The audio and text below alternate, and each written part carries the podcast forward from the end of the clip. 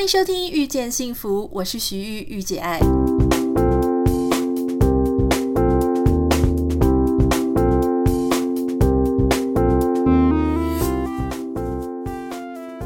Hello，大家好，上个礼拜你过得怎么样呢？今天的节目我自己个人非常期待，因为我要跟一位我的朋友聊聊她嫁给印度先生的真实生活。如果你身边也没有人，也没有朋友嫁给印度人，那你一定要收听这一集。我们现在就来一起欢迎他，周向轩。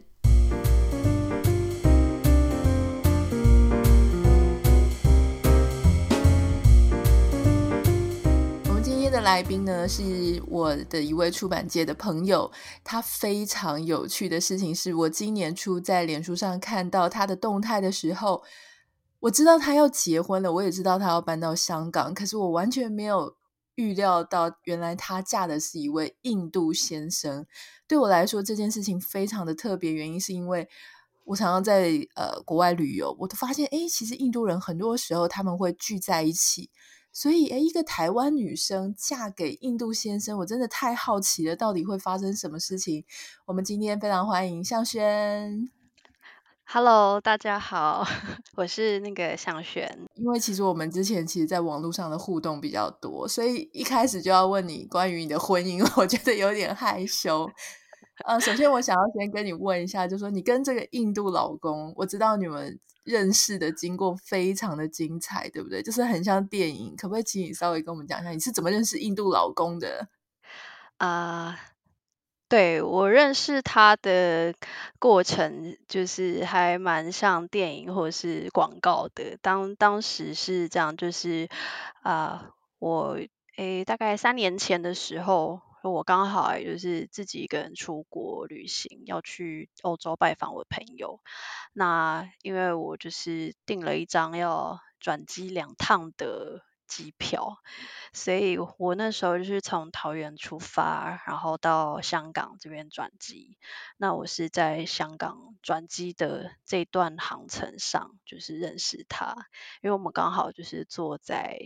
隔壁，中间隔一个走道这样子。对，那可是，是通对，可是通常就是如果只是隔一个走道，我们通常不会跟人家讲话。他是发生了一件什么事情，让你开始？会跟他开始互动起来，啊、呃，对，就是因为当时我呃到就是登机之后我就坐下来，因为我想，然后我想到说，因为我买了一张欧洲的网卡，是可以，他刚好在香港也可以用的。那因为我那时候就是比较保，想说保险一点，我想在香港试试看这一张 SIM 卡会不会就是会不会通，所以我当时就想要把我的手机壳拆下来，要装那张 SIM SIM 卡。那是因为我刚好换了一个新的手机壳，那这手机壳呢，它就是以保护力出那个保护力很好的出名的，所以我就是拆了好久都拆不下来，因为拆到满头大汗，后来就是就是已经放弃了，我就万念俱灰，头一抬看到就是隔壁隔一个走道就有一个男生在看着我，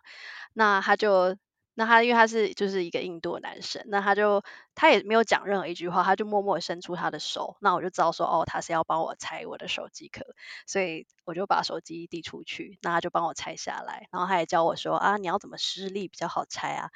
但我当下就说哦，我就很高兴有人可以帮我这个小忙，对，那就是这是我们第一次的互动，就是他一句话都没有说，他就帮我做了一件这样的事情。对，我觉得这个故事充满了隐喻诶，因为 呃，我知道你那个时候去搭上那一班飞机的时候，你心情其实不太好，人生有一个低潮，对不对？对，就是那个时候刚好跟就是前男友就是有一点争执，然后就是感情还不是很不太稳定的状态，然后当时也就是觉得啊。呃就是当时出发的时候心情是蛮低落的，然后就是很刚好的，就是一搭上飞机就遇到这个人。那当下其实我当下也没有想那么多，因为就是觉得说哦，认识就是遇到一个萍水相逢的人。那其实他帮我拆下手机套以后，我们也没有再有其他的互动，就是因为分。飞机就起飞了嘛。那那一段航程是香港飞到杜哈，其实是八九个小时，很长的。那长途飞机上大家也都不会讲话，一定就是各自休息。所以我们其实是到杜哈落地之后，那时候我就想说，诶，这是我第一次自己一个人出来旅游，而且就是搭飞机，可以遇到一个觉得好像还。可以认识的新朋友，我觉得那是一个交朋友的机会，所以我算是我主动跟他攀谈，因为我就是想说，其实我本来不是一个会跟陌生人搭讪的，但是因为我们有一个前面的互动，我觉得就不算是完全的陌生这样子，所以我就是有跟他主动聊天，那后来发现说，原来我们俩刚好都要在杜哈转机，所以就大概在机场又。多聊了一个多小时的时间，这样子。我我想要问你哦，就是你这辈子有曾经想过你会嫁给印度先生吗？就是你，或是你之前谈过这种外国跨国恋情吗？那你那时候对印度人的印象大概是怎样？我从来没有想过我会跟外国人结婚或是交往，因为我。就是当然，我身边有很多这样子的朋友，或是案例，或是我自己也有亲友都是嫁呃跟外国人结婚的，但是我自己从来没有想过，因为我觉得我很重视呃两个人之间的语言上的交流。那我一直觉得说，我没有觉得自己英文好到可以跟一个人进行这么深度的交流。那当然后来真的遇到的时候，才发现，哎，原来其实英文还不差，还 OK，就是。妈妈从小让我学英文，这个时候有派上用场。然后后来，然后再加上我们可能因为个性本来就蛮相似的，然后他也是一个很擅长聆听的人，所以就是其实我预期的那些呃沟通不顺的状况都没有发生。对，我觉得你非常厉害，因为很多人听到印度口音的英文，像我自己以前我们公司啊，他就是把。这个 IT 的部分，如果你遇到电脑什么问题，你就要打去 call center，然后他的那个 call center 在印度。我光是跟他，他光是问我说你的密码是多少，我讲我的密码，他在回应我的密码是不是怎样，我就听不懂他在讲什么。所以你先生也会有很重的印度口音的英文吗？没有，我觉得这件事情非常关键，因为他完全没有那种印度的口音。我第一次遇到他的时候，我也是问他说：“诶，你没有那种就是大家刻板印象中的印度腔？”然后他就立刻学了一句那个印度腔给我听，就说：“诶，是这样吗？” 然后我就说：“诶，对 啊，其实他是说那个印度腔呢。”当然，就是大家对印度人的刻板印象。他说，其实很多印度人是可以把那个印度腔去掉而已，他们只是有点懒而已，就是他们习惯用他们觉得舒服的发音方式。但其实他说，他从小讲话讲英文都是没有那个腔调的。但是他如果要有有那个腔调，他也是可以学得出来。所以我觉得这件事情算是很关键，因为我后来到印度去拜访他的家人或是朋友，他们的英文我确实也都是蛮就是要。费力才听得懂，所以是他很特别，他自己的腔不重。我听说新加坡人也是这个样子，就是说如果他们自己跟自己讲话，那种 Singlish 用的很自然的时候，他们其实有可能会有一些腔。可是当他跟真正的那种老美啊，或是老英在面讲那种呃英文的时候，他又可以变成非常 perfect 的口音，很道地的口音。对，我觉得其实那个他们是可以切换的，只是要不要的问题而已。哦，那我想请教你，就是说很多人都讲印度人他吃什么东西？我们接下来要进行就是来聊说印度跟台湾生活很不一样的地方。我第一个就想到吃，因为很多人就是或是很多 YouTuber，他们就讲说哦，印度什么东西都要吃咖喱，什么连他的甜点都是咖喱味道。我就想说，因为我常常看你的脸书上会贴很多就是料理的美食，你跟印度先生在饮食的部分有没有什么很不一样的习惯？呃，因为他来香港生活蛮久了，就是六年多的时间，所以其实他吃的还蛮习惯，就是呃香港这边的食物。那咖喱确实，说印度那边的。他们的应该说他们的料理大概都是像咖喱的那种形式。不过，呃，一个文化的小 tips 是说，咖喱这个这个概念其实是我们外国人这样子看待印度的饮食，但事实上对印度人来说，他们没有咖喱这个概念，对他们来说那些就是他们的食物，有各种各样的菜色。那咖喱其实是英国在殖民印度时期，因为英国身为一个外来者，他们对于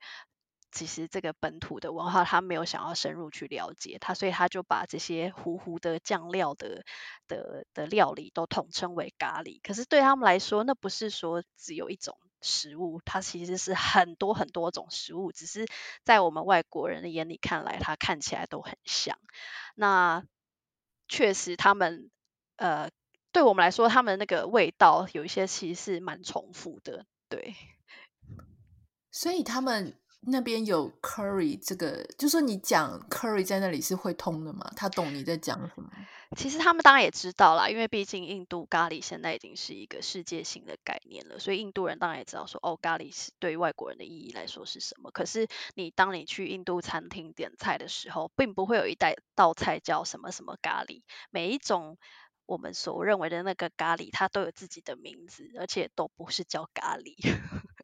哦，难怪，因为其实我每次看印度菜单的时候，就会有各式各样，可是它的图片看起来就是咖喱耶，就是一团糊糊的。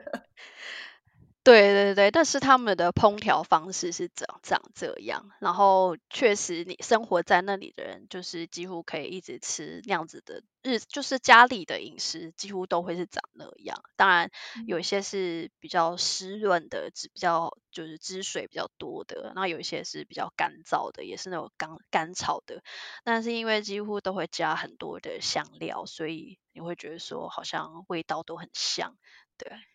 嗯，那有听说很多印度人他们是不吃猪或不吃牛，所以大部分的人可能会吃呃羊，是不是鸡或是羊？你们家会有这个状况吗？对，就是如果是印度传统的家庭的话，原则上应该是吃鸡比较多，那有时候会吃羊。猪的话，因为可能跟穆斯林一样，他们也觉得猪是。不干净的牛，那牛对印度人来说就是很神圣嘛。但是其实印度年轻人，就是如果他离开 印度，他们是没有在，其实没有这样子的饮食机会。所以我先生其实猪牛都吃，只是他比如回家的时候，他当然不会在他爸妈面前吃猪跟牛。然后他妈妈他他妈妈在家里做饭的时候，一定也是就是只会煮鸡这样子。哦，原来是这样子哦，所以其实年轻人 还是跟老人家不太一样就对了。不然我想说，你要煮饭的话，不是非常的麻烦吗？对，因为我我当然在香港煮饭的话，我他有他自己的饮食习惯，那部分会避开。不过刚好因为猪牛毕竟还是我们很常吃的肉类，所以。还好他没有这个机会，而且像上次我们去印度的时候，他甚至还带我们去当地的一间很有名的牛排馆。所以其实当地人也是会吃牛的，只是就是年轻人聚会的场合，但是可能老一辈的人不会去这样子。哦，OK，对。那我想问一下哦，当初因为我想台湾老一辈的人啊，其实他们对美国人就已经不是很熟了，或者欧洲人可能不是很熟。更何况第一次，如果你爸妈听到他女儿要嫁给一个印度男友，或是说你第一次告诉他们你男朋友是印度人的时候，他们的反应是什么？第一次告诉他们的时候，我我我其实也蛮意外的，因为我觉得跟外国人结婚这件事情对于台湾家庭来说，当然现在时代比较开放了，大部分父母可能都不会说太。呃，强烈的意见，但是因为印度真的是一个比较冷门的地区，所以我本来也担心说，哦，我爸妈会觉得因为不了解而反对，但还好是因为我妈。他在这方面还蛮开明的，可能因为他是老师吧，所以他一直都有在接触一些新的东西。再加上他自己哦，因为我妈妈是学英文的，所以他是英文老师，所以他对于这些国际的事物都一直都还蛮有兴趣的。所以我就想说啊，他可能觉得有一个呃外国女婿也不错，就是可以满足一些他对于。就是外国世界的一些，就是可以带给他一些新知，这样子，对啊。哇，那这样真的蛮幸运的，因为我光想说会不会家里有家庭革命那种，我就觉得很累。大家对于宝那个印度婚礼，可能都来自于那个宝莱坞电影的想象，就是会跳个四天三夜的舞啊，然后一直狂欢。但那个其实是比较偏北方会有的婚礼形式。那因为我先生其实是南方人，所以他是说南方的婚礼比较冷静一点，大概可能就是会有一天去庙里举行一些仪式，然后隔天的话也会有一个，当然也是一个宴客的的场合这样子，所以大概顶多是两天就结束了。对，上一次去他朋友的婚宴，他们他们算是已经有办过一个仪式，然后事后补请宴客。那我觉得很有趣的是，他们就是在一个像礼堂的地方，那人就一直进来，那。新郎新娘会跟宾客在那里聊天，其实他们也不会安排什么活动，就是新郎新娘一直在那边跟客人聊天，然后呃呃拍照，然后大家就是 hang out 这样子。那另那个礼堂的隔壁就是一个饭厅，那饭厅里面就是坐满的人在那里吃饭，可是吃饭的形式很特别，是不像台湾。会做一个圆桌，因为你方便，就是大家可以聊天讲话嘛。有时候其实食物反而是其次，可是那个饭厅那个地方，它是一一张一张的长桌，而且大家就是坐一排一排一排。那个一排意思是说，你对面也没有人，你对面的话就是坐别别桌的人，所以其实是那个中间会有个走道，所以那些 waiter 就会在中间帮你打菜，这样坐一排。然后我就问他说，这样坐一排要怎么聊天？因为你只能跟你隔壁左边或右边的人聊天，你前面就是走道，会有 waiter 走过去帮你打菜。然后他就说，谁要聊天呐？来婚礼就是要吃饭呐，所以。就是对印度人来说，那个吃饭是皇帝大的事。你去婚礼就是专心吃饭，就是没有没有要跟你聊天的。要聊天就是吃完了你就离席，然后换别的人入座。他就是有点像流水席。那这个客人吃完了，然后你就有离席，然后去隔壁厅跟新郎新娘聊天这样。那那他们的婚礼也要包红包吗？呃，他说他们会意思意思的给。大概一一两百卢比，那一两百卢比的话，就是币值很少，大概就是可能几十块台币而已。那个是只是意思意思的，所以基本上印度的婚礼都是由就是新郎新娘家他们要自己包办。那有时候其实真的是会花很多很多钱，因为他们等于是没有在跟宾客收礼金的。那我有听说过有一些家庭就为了办一场婚礼，就还要去贷款。在一两百万，只为了办了一场婚礼，这样子。对，因为我之前看很多印度电影，他们会提到一件事情，就是说，我不知道他是不是因为这个男方家里比较穷，还是说这是一个常态，就是他们会很期待女生的聘金可以，呃，就是多一点。所以你遇到的状况也会这样吗？就是你当时会担心，或是你会，呃，要准备很多聘金这样吗？女方家里要准备聘金的这个文化，是因为说这个女生她嫁到男方家里去以后，她一辈子几乎是不愁吃穿的，等于是男方要负责养养这个女生，所以那个女方家人在付这个聘金的时候，等于有点像是付女儿下半辈子的生活费。那这个算是比较老一辈的习俗。那现在。其实，因我觉得这个习俗可能在印度还是蛮普遍的。如果他们家庭刚好比较传统的话，但因为我先生他们家人，然后我公婆他们都是比较开明，就是开放的的的家庭，所以他们就是我当然完全没有 要求要聘金这件事情，当然有开玩笑啦，就说啊那个向轩他们准备要给多少聘金啊，但是 就是开玩笑的，因为。对，对于比较年轻，就是观念比较年轻、开放的家庭来说，这个这个要求是还蛮无理的，他们会这样觉得。对，嗯，在很多电影里面啊，其实我也会看到说，呃，他们很喜欢。一群家人在一起，因为他们很重视家人跟家庭观念，所以你动不动就会看到说，哦，好像整个家族聚在一起，或者整个家族住在一起，也有可能是因为电影里面很夸张。我不太确定说是不是真实生活里面，他们的家人也常常都要团聚在一起，甚至说住在同一个屋檐下，他们也就是觉得很习惯。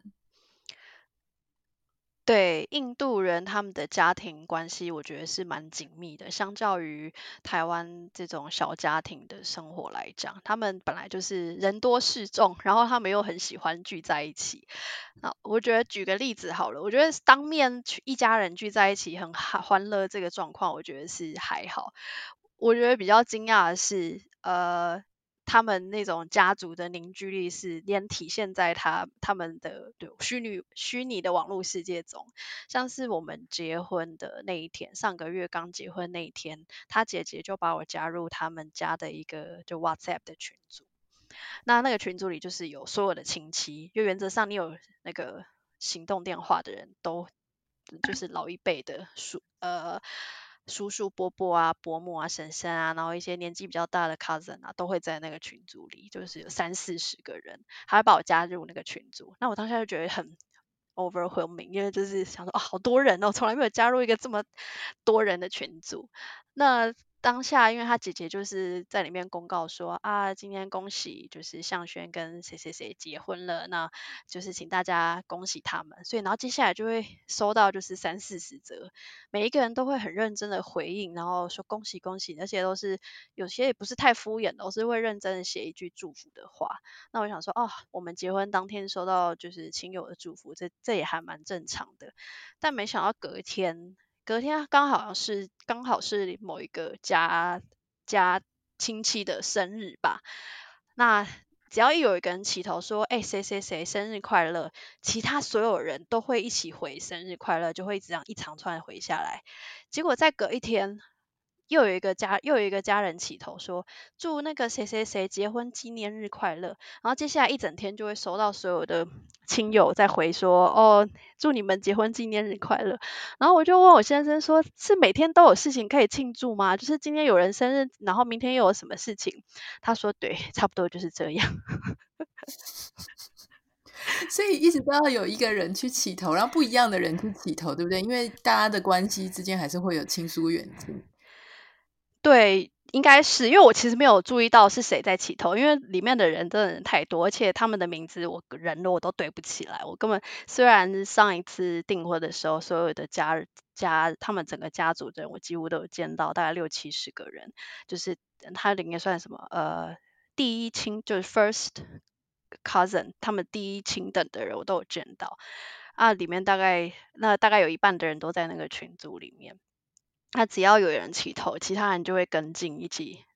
那个祝福。那我我这礼拜还发生是说，刚好好像是有一位长辈的忌日吧，所以就是连忌日也会在里面起个头说啊，就是他们都会回一个祝祷的一个手势。对，然后再来，对，再隔一天，好像是有一个呃某一个伯母吧，就在里面说啊，今天那个我儿子大学学测考了几分，请大家给他 掌声鼓励一下。然后大家又开始又说恭喜恭喜这样子。我觉得那个群主压力好大，其实像我就会很恐，我就很紧张这种。大人很多人的群组，而且你好像如果你不发声，就会显得很冷漠，感觉好像有一个人在那边打勾，看看大家有没有回应出来。对，就是还好，因为人真的太多了，所以我其实不不回应都还就不会有人发现这样子。对，如果是 Line，哦，如果是 Line 会在那边一直计算说几个已读的话，那个真的压力会蛮大的。对，LINE 这个很烦，而且 LINE 是如果你离开的话，还会显示为谁谁谁已经离开聊天室，那个就是很尴尬。但我就是觉得蛮有趣的啦，虽然平常我是都把那个群组关静音没有错，因为真的太多了，他们会一一回就是几十则讯息，但是就是有时候观察他们家庭家族之间的互动，我觉得就是很不一样，因为台湾这边就是相形之下。就是冷淡比较多，对。那我我想请教你，就是说，当一个印度的媳妇到现在为止，可能也没有很久啦。然后，而且你们又住在香港，可是我想问说，你有感觉到说，当一个印度太太，她有什么很不一样的地方，或是你有被期待要做家事吗？还是说她也会帮你做家事？我有点难以想象，说嫁到印度家庭会有什么样的一个不太一样的地方。呃，如果是在印度当地的话，媳妇当然可能都是难免都要帮婆婆做一些事情的吧，因为呃，印度还是非常怎么讲？大部分的家庭都还是蛮大男人主义的，所以厨房的事情通常一定都是老婆在包办。不过，因为印度的家庭，他们大部分稍微中产以上的都都请得起帮佣，他们一定都会有可能好一点的家庭，可能甚至会有固定有厨师来家里帮你煮饭，然后可能甚至会请一个佣人住在家里。那如果是中产一点的家庭的话，可能是会请。帮佣就是一个礼拜来家里打扫几次，所以我觉得应该就是看那个家庭的状况是怎么样。但基本上，如果你们家他们家不是太状况不是太差的话，其实都会有 helper 这样子。那我们因为我们住在香港嘛，所以两个人就是自己打理自己的房子。那他算是还蛮会帮忙做家事的，就是他会我们两个就是会。我们其实也没有特别分配，就是他会自动自发去处处理一些家事，那我也不用特别要盯他这样子，对啊。哇，那蛮好的耶，因为其实我们对印度的印象就是真的女生，就像你讲，女生要做所有的事情，然后感觉男生不知道，男生好像感觉都会蛮怕太太的，因为他们的太太 可能会有点凶的感觉。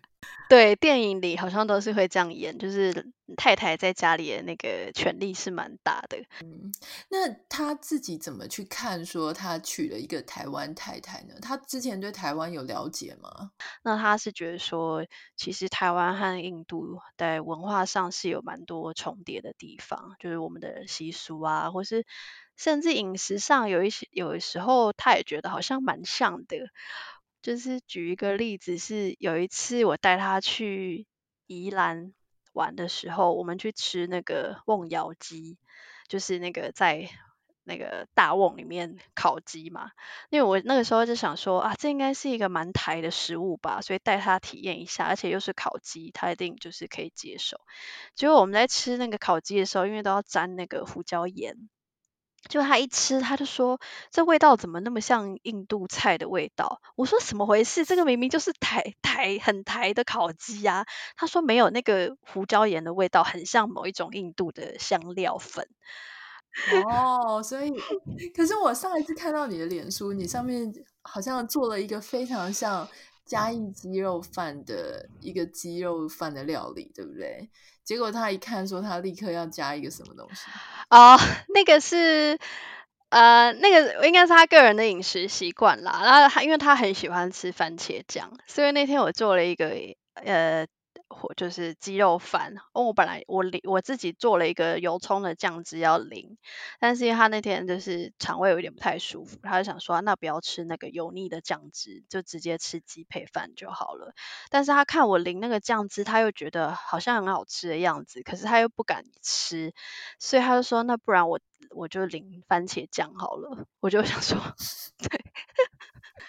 那你你觉得印度人的呃消费跟价值观，就是存钱这件事情？因为其实像我在美国，我就发现说，天哪，真的很多美国人都不存钱。我以前就知道这件事情，可是我没有想过这么夸张。因为之前根据一个统计的数据，他们说，其实你现在叫美国人拿出一个台币大概一万块，其实大概是有非常多比例，大概二分之一美国人可能拿不出来耶。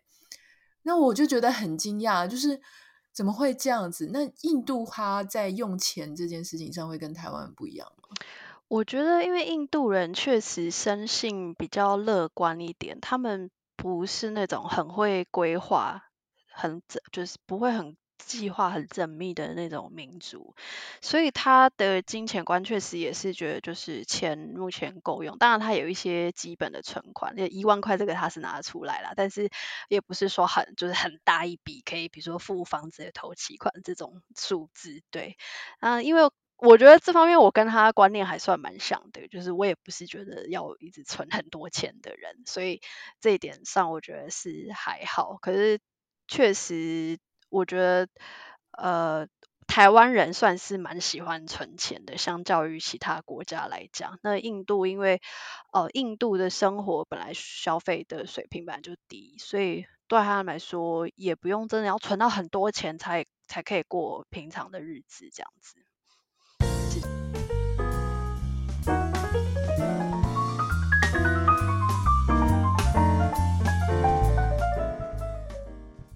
可能有蛮多大家刻板印象中的印度人，可能是妈宝啊，因为或者是说他们来呃东亚这边生活，但是家里如果很传统的话，就会受到阻挠，因为有一些家，因为印度其实是很排外的，像我先生他们家可以接纳我一个外国人，其实是很。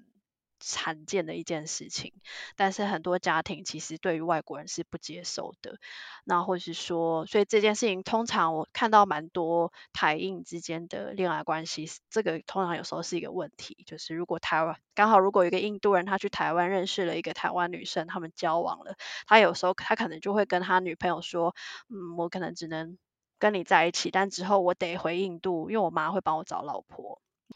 对，这件事情也是常常听到哎，所以它是真的会发生。你有有听过？对，这件事情算是还蛮常态，因为我刚好，因为我认识我先生之后，我刚好加入了脸书上有一个社团，那个社团刚好是所有呃台湾女生或是香港女生，你是跟呃南亚地区的人。恋爱或是交交往或是结婚的人都可以加入那个社团，就是你们之间的爱情关系是这样两两个不同地区的人，然后里面就会看到很多大家的感情问题，大家都会提出来讲，然后就是真的看到蛮多女生会说，哦，她的另一半之后可能得离开她，要回去那个娶她妈妈帮她找的好的老婆这样子。啊，我觉得这件事情听起来好悲伤哦。虽然这样也算蛮诚实的，一开始就跟你讲说，大家就是在一起一段时间，不会在一起一辈子。可是听起来就会觉得，呃，就有一点难过诶，因为他们也知道他的命运是被安排好的。对，我觉得如果是愿意抵抗的人，他可能会愿意说：“哦，我还是会试试看。”但是蛮多可能印度男人或是南亚地区人，他们会觉得说，就是不想要抵抗这件事情，因为整个文化社会的气氛就是这样。那不，有时候甚至不只是说他们难以接受一个外国人，可能因为印度有种姓制度嘛，其实不同种姓制。不同种姓之间要通婚，有时候也会造成家庭革命，或是不同宗教信仰。印度也是一个很多种信宗教信仰的地方，所以跨跨宗教的话，也可能会引起家庭革命。哦，那你那时候谈恋爱的时候，有跟他再三确认吗？就说你妈妈有没有在印度帮你找一个另外一个老婆？那时候是没有，因为。呃，他来香港很久了，所以我我那时候知道说，哦，他爸妈就是对于这件事情都还蛮 open minded 的。哇，那真的非常好。好，今天非常谢谢谢尚轩来那个我们的节目，我觉得听了非常多很有趣的相处上啊，还有印度部分这个文化的故事，我觉得这非常的难得。那我们就接下来就就先这样子。谢谢谢谢 Anita。大